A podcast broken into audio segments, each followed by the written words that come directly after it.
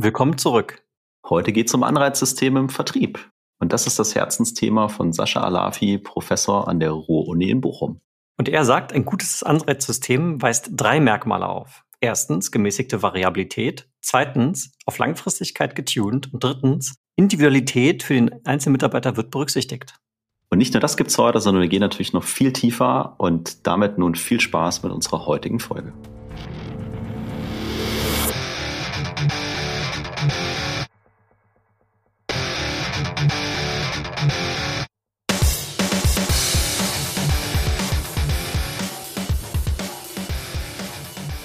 Sales Excellence, dein Podcast für Software B2B Vertrieb und Pre-Sales. Ich bin Tim, Pre-Sales Leader bei Miro. Ich bin Jan, Pre-Sales Leader bei der SAP und ganz herzliches Willkommen zu unserer heutigen Folge. Lieber Hörer, liebe Hörerin, dieser Podcast ist, wie ihr wisst, ein Hobbyprojekt und wir freuen uns daher natürlich über jede Unterstützung. Schau also gerne mal in die Show Notes. Dort findest du nämlich einen Link zu unserem Buch, Die sechs Wege zum effektiven Sales Engineer. Wir danken dir dafür. Danke, Tim. Und ich freue mich heute, dass wir wieder einen Gast bei uns haben, der selber sich ausschließlich mit dem Thema Vertrieb und Vertriebsmanagement beschäftigt, dazu an der Ruhr-Universität in Bochum äh, promoviert hat, zwischendrin den Abstecher nach Lausanne gemacht hat und seit 2017 Professor für Vertriebsmanagement an der Ruhr-Uni Bochum ist. Und damit, Sascha Alafi, ein ganz herzliches Willkommen bei uns im Podcast. Ja, vielen herzlichen Dank. Ich freue mich sehr, bei euch zu sein. Ich bin schon gespannt auf das, unser Gespräch. Ja, die Freude ist auf unserer Seite. Und du hast uns ja verraten, dass eins deiner Herzensthemen das ganze Thema im Vertrieb rund um Provisionierung, variable Vergütung und was die denn so anrichten kann, ist. Ja, absolut, genau. Und jetzt sind wir ja, also Tim und ich, auch schon lange im doch eher komplexen Lösungsvertrieb, in unserem Fall immer, äh, immer Software und gegebenenfalls Services dazu unterwegs. Das heißt, wir sind so ein bisschen used to it. Ne? Also wir haben immer Provisionspläne gehabt oder Vergütungsschemata gehabt, wo variable Vergütung eine durchaus gewichtige Rolle spielen kann, ne? wo sehr viele Parameter dranhängen, Abhängigkeiten dranhängen. Und glaube ich, haben dazu auch schon viele unterschiedliche Erfahrungen gesammelt, dazu später noch mehr. Neben aber auch war, dass je nachdem, wie diese variablen Vergütungspläne so geschnitten sind, es sich diverser Impact ergibt, nämlich einmal auf die Menschen, ganz ja, gesundheitlicher Natur, muss man sagen, also Stress mhm. und auch auf das Thema Kundenzentriertheit sich Auswirkungen ergeben. Und da wollen wir heute mit dir ein bisschen reinzoomen. Jetzt hast du ja viel geforscht auch zu dem Thema und Dinge veröffentlicht. Wenn du mal die Helikopterperspektive einnimmst und mit deinem Herzen sozusagen auf dieses Thema guckst. Wie guckst du gerade von oben drauf? Ja, sehr gerne. Also du hast es absolut richtig beschrieben. Das ist ein Herzblutthema und ich bin da in verschiedenen Konstellationen und mit verschiedenen Kollegen seit etwa 2013 schon dran. Wir haben sehr viele Studien dazu gemacht und um erstmal deinen Eindruck auch zu bestätigen, tatsächlich aus einer ganz aktuellen Umfrage, die wir einfach bei erfahrenen Vertriebsingenieuren gemacht haben, sie bestätigen eben, dass der Leistungsdruck enorm zunimmt. Eben, ich glaube, in dieser Umfrage waren das 80 Prozent der befragten Vertriebsingenieure und etwa 60 Prozent von denen, die Zahlen kann ich auch nochmal nachliefern, haben gesagt, dass dieser hohe Leistungsdruck oft durch die Leistungsanreize eben entsteht und kommt. Also dementsprechend kann ich da den Eindruck nur teilen. Und dann wenn ich da insgesamt mal aus einer Helikopterperspektive draufschauen würde, würde ich sagen, dass tatsächlich ja im Vertrieb insgesamt, aber gerade dann auch im komplexen Lösungsvertrieb immer noch eine Anreizkultur herrscht, wo Vertriebsmannschaften intensiv geführt werden über Leistungsanreize, meistens auch sehr simple Systeme, die einfach nur auf Umsatz basieren. Wir haben dann jetzt ja, kürzlich dann auch noch in einer Studie gezeigt, dass das einmal wirklich zu großem Stress führen kann und dann wiederum eben für viele Mitarbeiter und Mitarbeitersegmente zu Burnout. Das ist schon mal ein Ergebnis, das man klar sehen kann. Also muss man natürlich auch differenziert sehen, weil einerseits natürlich führen Leistungsanreize zu mehr Leistung. Das ist, man kriegt die Karotte vor die Nase gehalten und rennt schneller. Das ist die Logik, das funktioniert sehr oft.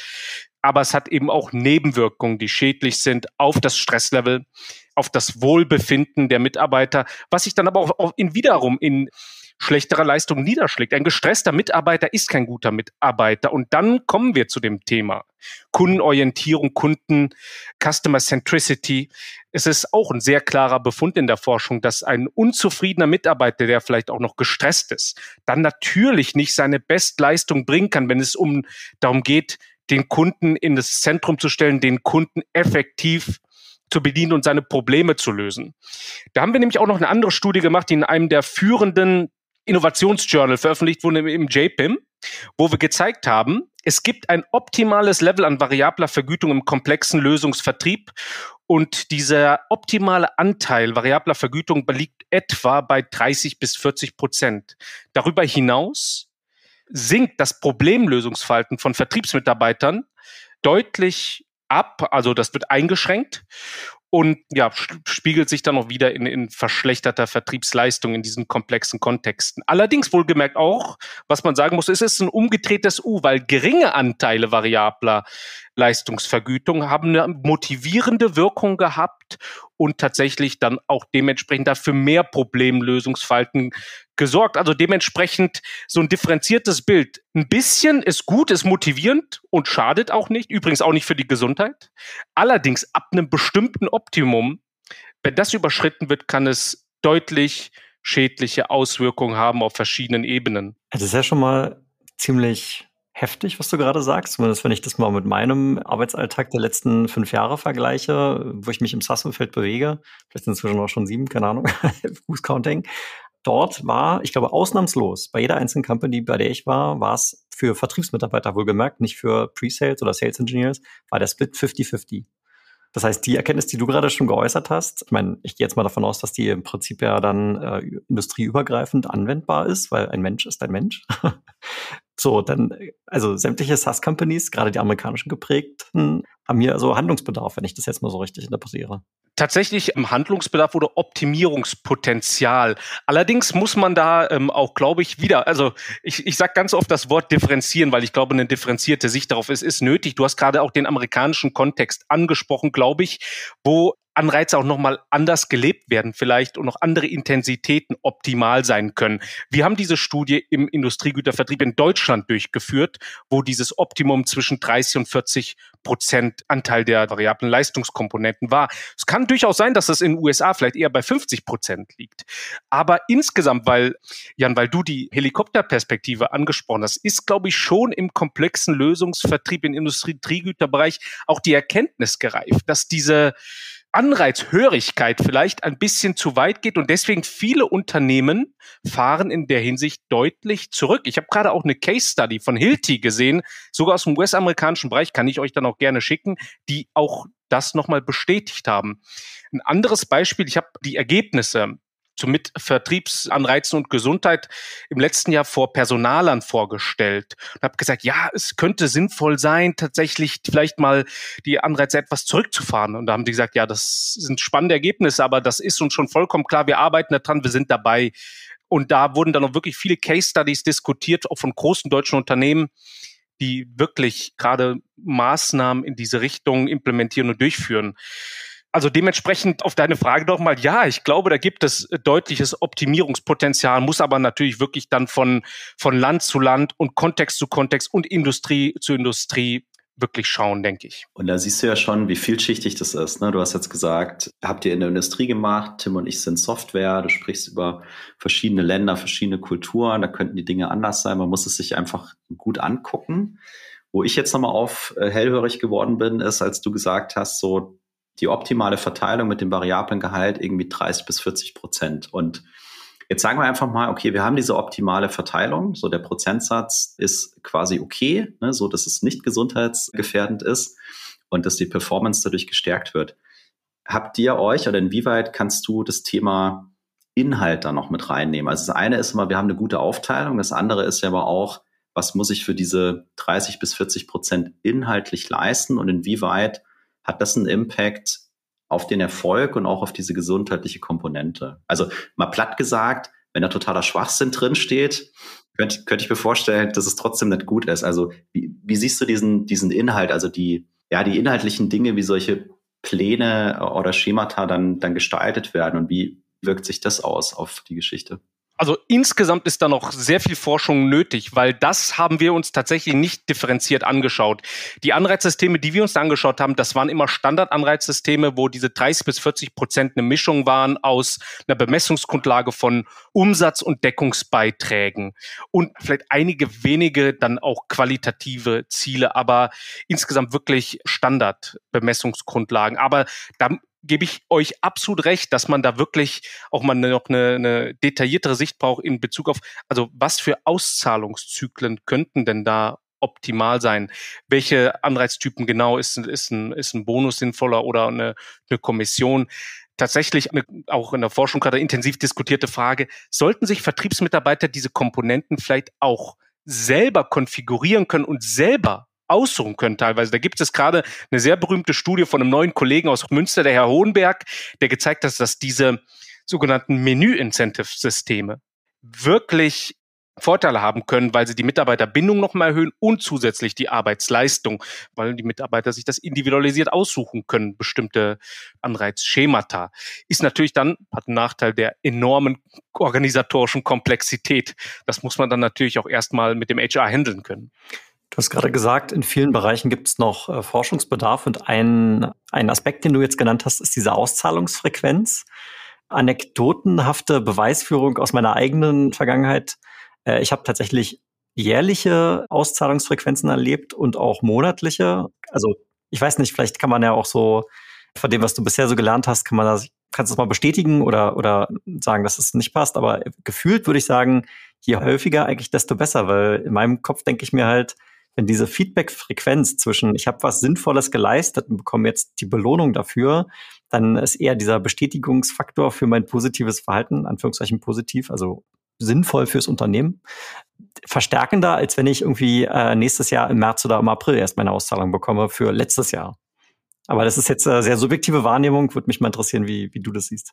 Genau. Also ich glaube auch, die Anreizintensität ähm, ist dann einfach höher, wenn es auf monatlicher Basis ist, weil es unmittelbarer ist. Es ist eine kontinuierliche Erinnerung und dementsprechend würde ich, würde ich dir da zustimmen, das genauso sehen. Also die Anreizwirkung ist definitiv höher. Vielleicht ist die Stresswirkung dann aber auch höher, weil man unmittelbar erinnert wird. Also äh, einer der führenden Vertriebsforscher, Ahern, Mike Ahern, hat ja auch tatsächlich empfohlen, gerade schwächere Vertriebsmitarbeiter brauchen die Regelmäßigkeit in ein Anreizsystem einfach als, als eine sehr enge Leitlinie und Orientierung. Also er hat das, glaube ich, so beschrieben, die brauchen einen hohen Taktschlag oder eine hohe Taktzahl. Genau so. Ich bin jetzt gerade hin und her gerissen, wo wir zuerst weiter, weiter reingehen.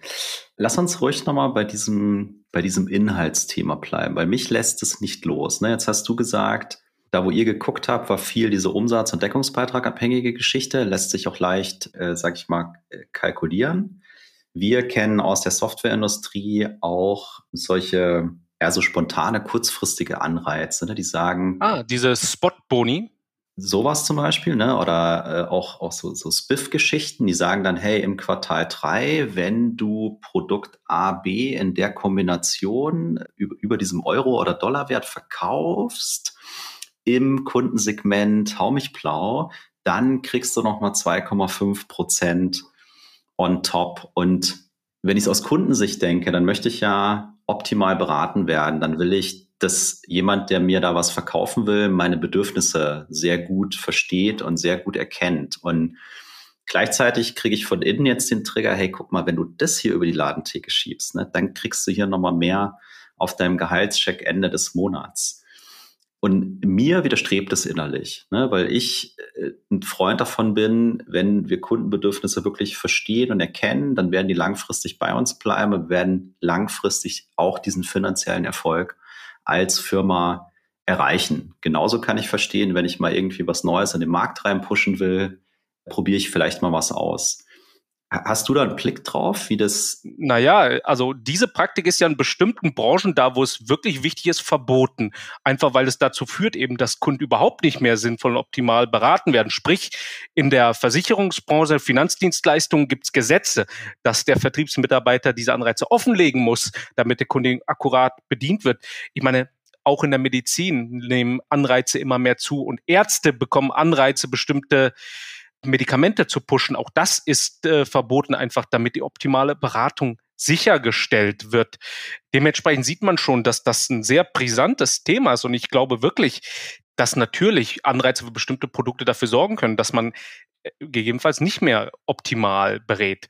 Ich glaube, gerade in der Medizin eben war das ja ein großes Thema, dass dann für bestimmte Medikamente oder bestimmte Operationen teilweise die Anreizstrukturen geändert wurden. Da haben da habe ich kenne ich die Paper nicht ganz genau im Detail, aber da wurde dann tatsächlich gezeigt, wenn für ein bestimmtes Medikament oder eine bestimmte Behandlung es plötzlich mehr Vergütung gab, dann haben gerade in unklaren Fällen die Verschreibung und die äh, Anwendung von diesen Behandlungen massiv zugenommen, was ja auch schon zeigt, das kann nicht unbedingt im Patientenwohl, im Wohle des Patienten sein. Also ihr seht, um darauf auf die Frage einzugehen, ich ähm, sehe das durchaus kritisch, diese äh, Swiss und Spot-Boni. Wir haben auch gerade eine Studie dazu, wo ein Unternehmen versucht hat, auch durch so eine Anreizstruktur die Aufgaben, den Aufgabenfokus zu verändern. Und zwar, das waren Key-Accountler, die eigentlich primär den Kunden halten sollten, also wirklich Pharma, sollten aber auch mal dem Mallorca-Effekt ein bisschen entgegenwirken, also und sollten dann auch mehr Akquise machen. Dafür wurden dann auch Spot-Boni eingeführt. Wir haben gesehen, das hat die Gesamtleistung überhaupt nicht beeinflusst. Die haben dann teilweise etwas mehr akquiriert, aber dafür einfach auch weniger betreut und hatten dann da Nachteile. Letzten Endes muss man auch sagen, ähm, so ein Anreiz würde ja suggerieren, dass man vorher die Arbeit nicht richtig gemacht hat teilweise oder dass man vorher vielleicht nicht genügend Effort gezeigt hat, weil ne, sonst würde das würde ja suggerieren, man kann den Effort einfach verschieben und optim und insgesamt noch mehr Effort erbringen, aber geht ja oft nicht. Ich meine, könnt das ja mal aus eurer eigenen Erfahrung schildern. Oftmal der Tag hat nur 24 Stunden, man ist oft schon am zeitlichen Limit. Da würden dann auch Anreize nicht helfen, dass man mehr Zeit noch ja, produktiv einsetzen kann. Den einen Aspekt, den Jan jetzt ja gerade mit reingebracht hat, den fand ich aus einer unternehmerischen Perspektive ganz interessant. Jan, wenn ich dich richtig verstanden habe, ne? du hast ja, hast ja jetzt gesagt, okay, vielleicht es geht um eine neue Produkteinführung oder sowas. Ne? Also was ja ganz häufig auch gerade im amerikanischen Softwareumfeld der Fall ist, Unternehmen kaufen andere Unternehmen, das Portfolio wächst und das heißt, ich habe dann hier drüben vielleicht so eine Mitarbeitermannschaft 1000 Leute und die kaufen ein Startup, die haben vielleicht 200, aber die haben eine richtig tolle Technologie. Und deswegen war das der Grund, warum man die gekauft hat. So, wenn ich jetzt also so einen Spiff einsetze, der läuft vielleicht für zwei Quartale oder sowas, nicht unbedingt, weil ich jetzt sage, wir müssen auf Teufel komm raus diese neue akquirierte Technologie verkaufen, sondern vielleicht aus dem Grund, dass ich sage, ich will einfach mal, dass unsere Vertriebsmannschaft ein halbes Jahr lang mal das so top of mind hat, dass wenn immer sie eine Opportunity sieht, das jetzt bitte platziert, damit dann praktisch hinten raus, also nachdem das halbe Jahr vergangen ist und der Spiff-Bonus auch gar nicht mehr da ist, dass das weiterhin ein Thema ist, wo sie einfach mal eigentlich in der Lage sind, es überhaupt mal zu verkaufen, weil sie haben es schon ein paar Mal gemacht und haben auch schon ein bisschen Geld verdient. Und einfach um so einen, so einen nachhaltigen Education-Effekt sozusagen zu haben. Ist das ein valider äh, Anwendungsfall vielleicht? Ja, also ich glaube natürlich, es wird definitiv helfen, natürlich, glaube ich, das neue Produkt dann on top of the mind zu haben. Das ist, glaube ich, das ist unstrittig. Ich glaube, die Nebenwirkungen gilt es dann auch immer zu bedenken, denn ähm, es gibt dann ja diese Trade-offs. Ne? Dann ist vielleicht das Produkt on top of the mind, aber dafür ein anderes wiederum nicht. Und die Frage ist dann natürlich auch, wie, wie nachhaltig ist das dann präsent? Und wenn man den Spiff wegnimmt, dann stürzen die Verkaufszahlen davon ins Nirvana ab genau das äh, ja, ist, glaube ich, schon ein äh, problematischer Führungsstil, wenn man solche strategischen Maßnahmen versucht, nur zu pushen über, über Spiffs. Also ich formuliere es jetzt mal als geschlossene Frage. Das heißt, es ist fair zu sagen, liebe Unternehmen, liebe Führungskräfte, macht euch auf jeden Fall strategisch Gedanken, was ihr erreichen wollt und welches Verhalten ihr euch von euren eigenen Mitarbeitern und Mitarbeiterinnen wünscht. Und dementsprechend steckt auch ein bisschen Hirnschmalz in die Anreizsysteme, weil die Anreize, die ihr setzt, die haben einen Impact auf das Verhalten eurer Mitarbeiter und Mitarbeiterinnen. Das ist vollkommen unstrittig. Absolut. Ja definitiv. Man sollte das, um das nochmal zusammenzufassen, wirklich vom Ziel denken. Welche Verhaltensweisen möchte man sehen? Und dann sollte man wirklich sich überlegen, ist das Anreizsystem so ausgestaltet, dass diese Verhaltensweisen überhaupt gezeigt werden können? Auch wenn ich darf, eine kurze Anekdote dazu. Ich war nicht mal in, im Ganztagesworkshop beim Unternehmen, wo es so im komplexen Industriegütervertrieb, wo es darum ging, wie soll das Anreizsystem ausgestaltet werden. Es wurde acht Stunden lang keine Sekunde darüber nachgedacht, welche Verhaltensweisen sollen gezeigt werden oder wie kommt das dann beim Kunden an am Ende des Tages, sondern es wurde wirklich nur über die Detailparameter gesprochen. aus einer wirklich technischen Sicht, wie wir sie auch eben besprochen, also was sollte denn der Bonus sein? Wie ist denn der Anteil der variablen Vergütung, Auszahlfrequenz, Anzahl verschiedener Bemessungsgrundlagen? Diese technischen Detailfragen wurden diskutiert, aber keine strategische Sicht vom Ziel her gedacht. Deswegen bin ich da ganz, ganz bei dir. Alright. Wir haben ja als Idee, dass wir am Ende mal so ein paar Gedanken von dir auch hören. Was gibt's als Inspiration? Wie könnte man es besser machen oder verbessern oder überhaupt mal äh, vernünftig anpacken? Nochmal zurück zu dem Thema Stress und dann auch krankhafter Stress, Burnout. Du hast es gerade gesagt. Äh, ich glaube, es war eine äh, Studie von der Techniker Krankenkasse, ne? Stressstudie von der TK. Ja, richtig. Hat, ja. das du mal erwähnt, das ja. im, Vor im Vorgespräch erwähnt dass eigentlich seit Jahren erkennbar ist, dass es bei dem Thema Stress bei Mitarbeitern, nicht nur im Vertrieb, aber auch im Vertrieb, einen starken Anstieg von diesem Stress gibt. Jetzt bin ich mal provokant und sage, das kann ja nicht nur am Anreizsystem liegen. Ja, das ist absolut richtig. Das ist ein wirklich ein globaler Trend. Das ist ein gesellschaftlicher Trend. Der kommt nicht nur aus dem Anreizsystem, aber das Anreizsystem ist, glaube ich, sozusagen ein Symptom von dem, von dem zugrunde liegenden Managementansatz, der letzten Endes äh, dem, dem zugrunde liegt, nämlich eben, dass dann hart über solche, solche Systeme gesteuert wird, aber ja, vielleicht der, der Mensch an sich selber wenig ins Zentrum gerückt wird und ja, individuell geführt wird letzten Endes. Ich glaube, da in der Hinsicht wird aber auch eine große Änderung nötig sein, weil Mitarbeiter, und das wisst ihr, Vertriebsmitarbeiter kriegen immer stärkere Positionen in Unternehmen einfach vor dem Hintergrund des War for Talents. Es herrscht ja jetzt schon ein eklatanter Mangel überall. Und da wird einfach, werden sich viele Mitarbeiter, glaube ich, es sich gar nicht mehr bieten lassen, so hart über Anreizsysteme geführt zu werden. Ich habe kürzlich von jemandem gehört, der gesagt hat, ja, ich habe einfach rausverhandelt bei meinem Job-Einstieg, dass ich nicht so hohe ähm, Leistungsanreize habe, weil ich das nicht wollte. Und dann Arbeitgeber, die eben neue Mitarbeiter brauchen, denen sind dann auch die Hände gebunden, wenn sie diese Mitarbeiter auch kriegen wollen. Wir haben ja vorhin über die, zum Beispiel ehrgeizige Wachstumsziele gesprochen mit vielen neuen Mitarbeitern, die nötig sind. Das ist die Frage, ob man solche hohen Zahlen realisieren kann, wie du sie genannt hast, wenn man dann Anreizbedingungen, Arbeitsbedingungen hat, die viele Mitarbeiter nicht mehr akzeptieren würden. Dementsprechend auch da ist deswegen ein Umdenken nötig, glaube ich. Dann lass uns da nochmal reingucken und zwar aus zwei Perspektiven. Vielleicht, also mein Gefühl ist, die können wir relativ kurz halten. War, war kein Vorwurf, dass du zu viel redest, aber ich glaube, da, da können wir schnell drüber weggehen, weil der Schlüssel liegt auf der anderen Seite wenn ich mir die Arbeitnehmersicht angucke oder wenn du die Arbeitnehmersicht anguckst, sag, ich bin jetzt heute vielleicht bei so einem Maschinenbauunternehmen oder äh, bei einem Softwareunternehmen, wo eben variable Vergütung mit allen Facetten so, so am Start ist und es vielleicht auch da Dinge gibt, die, die Stress erzeugen, die vielleicht auch sehr schlechten Stress dann irgendwann erzeugen. Was kann ich denn als Einzelperson machen, um damit auf eine positive Art und Weise, die meiner Gesundheit auch äh, dann förderlich ist, umzugehen. Also außer jetzt die Kündigung einzureichen und mir eine andere Company zu suchen. Mhm.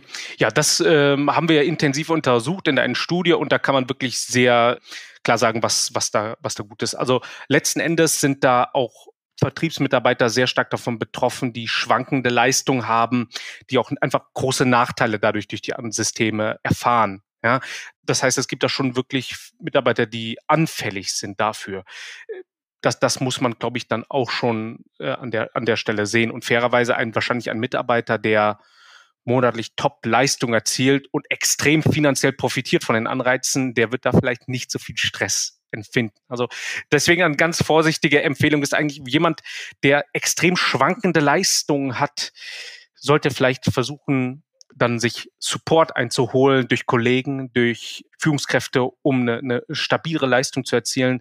Das schwächt dann eigentlich auch schädliche Wirkungen ab, stresserzeugende Wirkungen von den Anreizsystemen. Darüber hinaus haben wir insgesamt gesehen Mitarbeiter, die in, gut in ihre Teams eingebunden sind, die enge, gute, kollegiale Beziehungen mit ihren Kollegen haben und auch mit den Führungskräften sehr gute Beziehungen haben.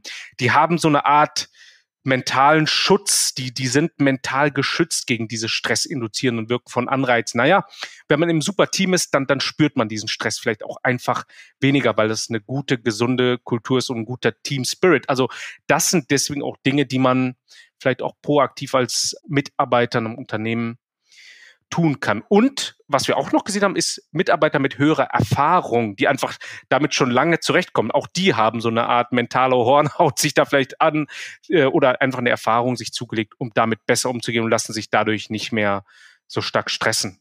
Also ich höre für mich auch raus, wenn ich jetzt also Einzelperson bin, Mitarbeiter irgendwo im Unternehmen, mir selber auch mal bewusst zu machen, wie ist meine Situation gerade, was triggert mich, was, was spüre ich und dann eben zu gucken, wo kann ich mir da Unterstützung holen. Und klar, ich meine, wenn es gar nicht geht, also wenn es, weiß ich nicht, total toxisch oder so wäre, dann ist vielleicht sich ein anderes Unternehmen zu suchen auch eine sehr gute Lösung. Gut, und jetzt hast du schon angeteasert, warum ich eben gesagt habe, ich glaube, der Teil ist relativ überschaubar, weil der Schlüssel liegt woanders. Du hast gerade gesagt, wenn ich in einem funktionierenden Team bin, wenn ich eine Beziehung, eine gute Beziehung zu meiner Führungskraft habe, also sich gekümmert wird und auch geschützten Raum gibt. Also jetzt mal aus der Arbeitgebersicht sozusagen oder aus der, aus, ja, aus der Führungssicht dann auch mal ähm, daran zu gehen wenn jetzt grüne Wiese wäre, wir starten jetzt hier zu dritt die, die super duper Software Company, die ab morgen den, den Markt da total abräumen wird und äh, stellen jetzt zehn Leute im Vertrieb ein. Was sind so die, ich sag jetzt mal, drei wichtige Elemente, wo du sagst, hey, da drauf gucken, wenn ihr jetzt anfangt, Anreizsysteme zu bauen, damit es eben gut wird. Also alle bleiben gesund, alle bleiben motiviert und trotzdem kriegen wir die Performance und die Kundenorientierung, die wir uns aus einer Management-Erfolgssicht wünschen würden? Hm. Das ist genau die Frage eigentlich so nach dem Magic Key. Und glaube, ist, ist nicht einfach zu beantworten. Aber tatsächlich, also glaube, über, über das äh, vor dem Hintergrund, was wir eben besprochen haben, ist ja, wäre, glaube ich, natürlich ein wichtiger Aspekt, nicht zu high-powered Incentive, nicht zu hohe Anreizintensitäten setzen, einfach weil sie in diesem komplexen Kontext wirklich eher schädlich sind und die Kundenorientierung behindern, statt zu befördern.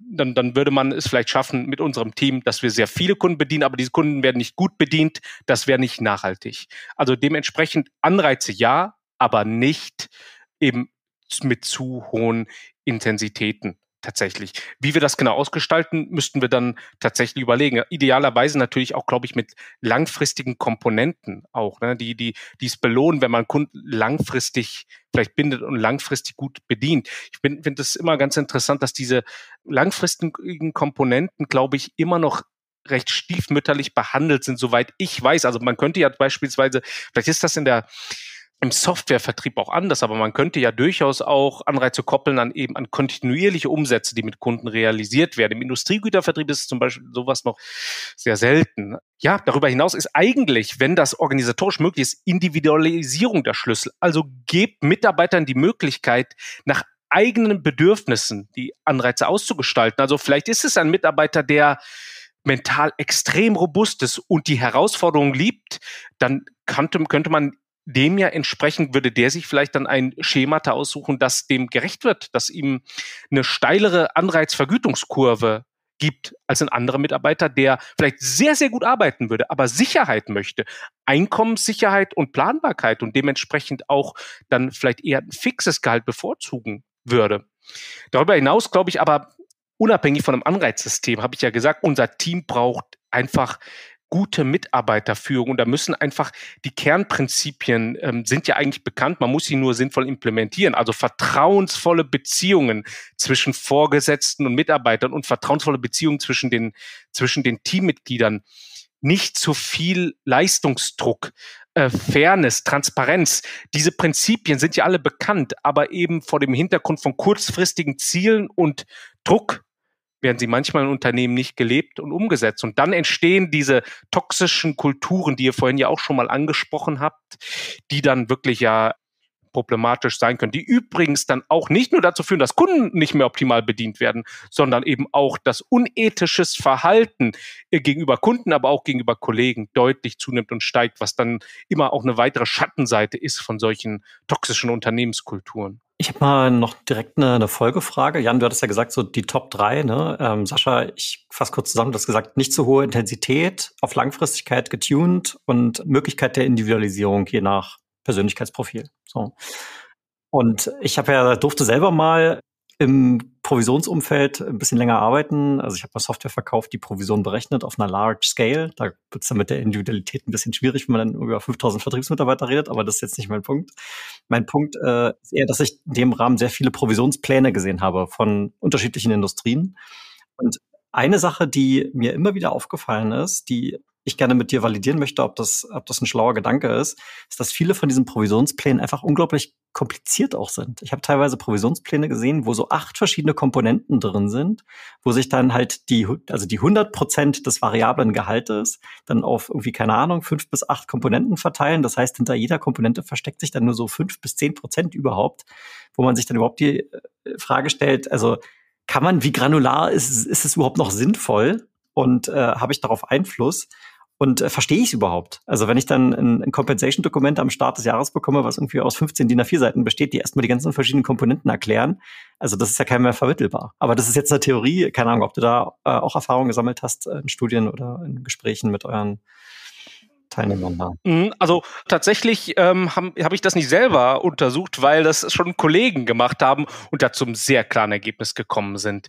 Es gibt dann ein Optimum auch an Bemessungsgrundlagen. Ich glaube, das war drei oder vier Bemessungsgrundlagen, die gerade dann noch nachvollziehbar sind und verarbeitbar für Vertriebsmitarbeiter. Danach wird es so kompliziert und intransparent, dass wirklich die Anreizwirkung auch wiederum sinkt, weil letzten Endes ist doch eine Anreizwirkung eine Motivation, die daraus entsteht, dass ich Ziele habe habe, aber wenn ich das gar nicht nachvollziehen kann, wenn das so komplex ist, dass ich das nicht verstehen kann, dann sinkt die Anreizwirkung doch auch ganz natürlich. Dementsprechend haben Kollegen, ich muss nochmal genau schauen, wer, das habe ich aber auch schon in Textbüchern gesehen, weil das wirklich eigentlich etabliertes Wissen ist, sehr klar gesagt, also Transparenz und Verständlichkeit von Anreizsystemen ist eigentlich ein Kernerfolgsfaktor. Sehr gut. Und ich habe, äh, Tim, ich, ich gebe die letzte Frage einfach auch an dich, weil ich glaube, die 100.000 äh, Euro oder Dollar Frage, die bei uns im Guide steht, die hast du dir ausgedacht. ja, okay. Also genau, ich meine, wir hatten ja schon jetzt ein paar Mal gesagt, ne, Jan und ich kommen aus dem Softwareumfeld und es ist ja teilweise obszön, was da passiert, muss man ja, muss man ja fast sagen, weil die Gehälter wirklich sehr hoch sind ich sag mal, für Vertriebsmitarbeiter, die vielleicht so ein Basisgehalt von 100.000 Euro oder vielleicht sogar mehr haben, wo dann nochmal dasselbe Variabel on top kommt, also der klassische 50-50-Split, das sind ja wirklich schon hohe Basisgehälter. Das heißt, da muss keiner verhungern. Den Leuten geht's auch mit dem Basisgehalt äh, schon gut und äh, ich habe dann auch schon mal, ich keine Ahnung, ob das noch aktuell ist, das ist auch ein bisschen dann die Frage an dich, wo es so hieß, so ab 80.000 Euro pro Jahr steigt auch eigentlich das Zufriedenheitslevel gar nicht mehr, also mehr Geld bringt gar nicht mehr und solche Sachen, ne? Also kann dann überhaupt noch so eine Wirkung entfaltet werden in solchen Dimensionen von Gehältern? Ich denke schon, weil tatsächlich äh, ist es ja, ja, also ich meine, es sind ja immer noch Ziele, die motivieren. Das Ausgangslevel verschiebt sich dann tatsächlich nur. Also solche Leute haben ja oft dann wirklich äh, sehr, sehr hohen Ehrgeiz, dann trotzdem diese Ziele zu erfüllen. Das ist dann ja schon fast eigentlich eine Art Sport. Natürlich geht es dann gar nicht mehr nur um darum, ähm, oh ja, irgendwie genug zu verdienen, um zu überleben, weil, aber es geht schon noch dann tatsächlich vielleicht eher um äh, ja Ambition, Ehrgeiz, um Erfolg und dementsprechend ist es dann schon noch motivierend und interessanterweise ist es dann auch trotzdem noch stressinduzierend, weil es ja nach wie vor eine Fallhöhe gibt, wenn man diese, wenn man diese Ziele nicht erreicht. Aber aus einer ähm, glaube ich, aus einer Unternehmenssteuerungssicht ist das natürlich ziemlich fragwürdig, ob dann bei so hohen Einkommen noch wirklich überhaupt diese Anreize nötig sind. Und ich glaube, da werden dann natürlich auch immer zu mehr Caps eingeführt, um überhaupt die Gehaltsstruktur dann noch in einem gesunden Maß zu halten, weil ein, so einzelne Star-Vertriebsmitarbeiter können dann ja echt exorbitant hohe Gehälter beziehen, oftmals. Ja, das ist ein spannender Punkt mit den Cap, ist wahrscheinlich sogar eine eigene Folge wert. Teilweise gibt es auf LinkedIn lustige Diskussionen. Äh, da gibt es auch eine ganze Company, die sich nur dem Thema On-Target Earnings widmet, also OTE. Das ist ja so der, der, das, das Kürzel, was zumindest im Softwarebereich so oft verwendet wird. Also das ist praktisch die Zahl, die rauskommt, wenn ich 100% Zielerreichung habe. Also Base plus 100% äh, Variable ist mein OTE, mein On-Target Earning.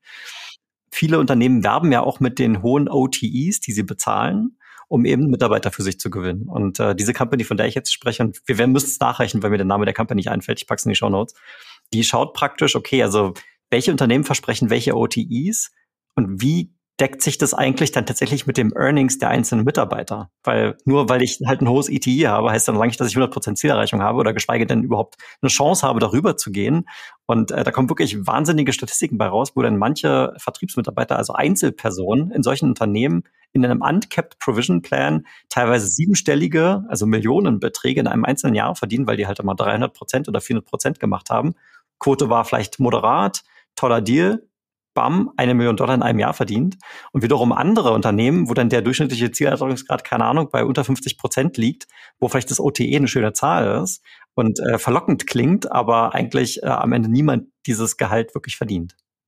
An diesen Auswertungen wäre ich auch äußerst interessiert. Also die ich, kannte ich jetzt noch nicht, aber das ist, glaube das klingt ja extrem spannend und klingt jetzt erstmal auch nach einer guten Möglichkeit, um, um attraktiv äh, Werbung zu machen mit den, mit den OTIs. Aber äh, zeigt auch wiederum letzten Endes ein Punkt, warum natürlich auch Anreizsysteme auch kritisch zu sehen sind, weil man natürlich auch Risiko auf Mitarbeiter überträgt und abledet. Auch was dann wiederum vor dem Hintergrund des War of Talents in bestimmten Branchen vielleicht bald gar nicht mehr in der Form möglich sein wird. Ich habe es zwischendurch gefunden. Äh, die Company heißt RepView, also R-E-P-V-U-E. -E. Ähm, die LinkedIn-Page können wir mal in die Show Notes packen. Und Sascha, ich kann dir nachher auch den Link mal zukommen lassen. Vielen Dank.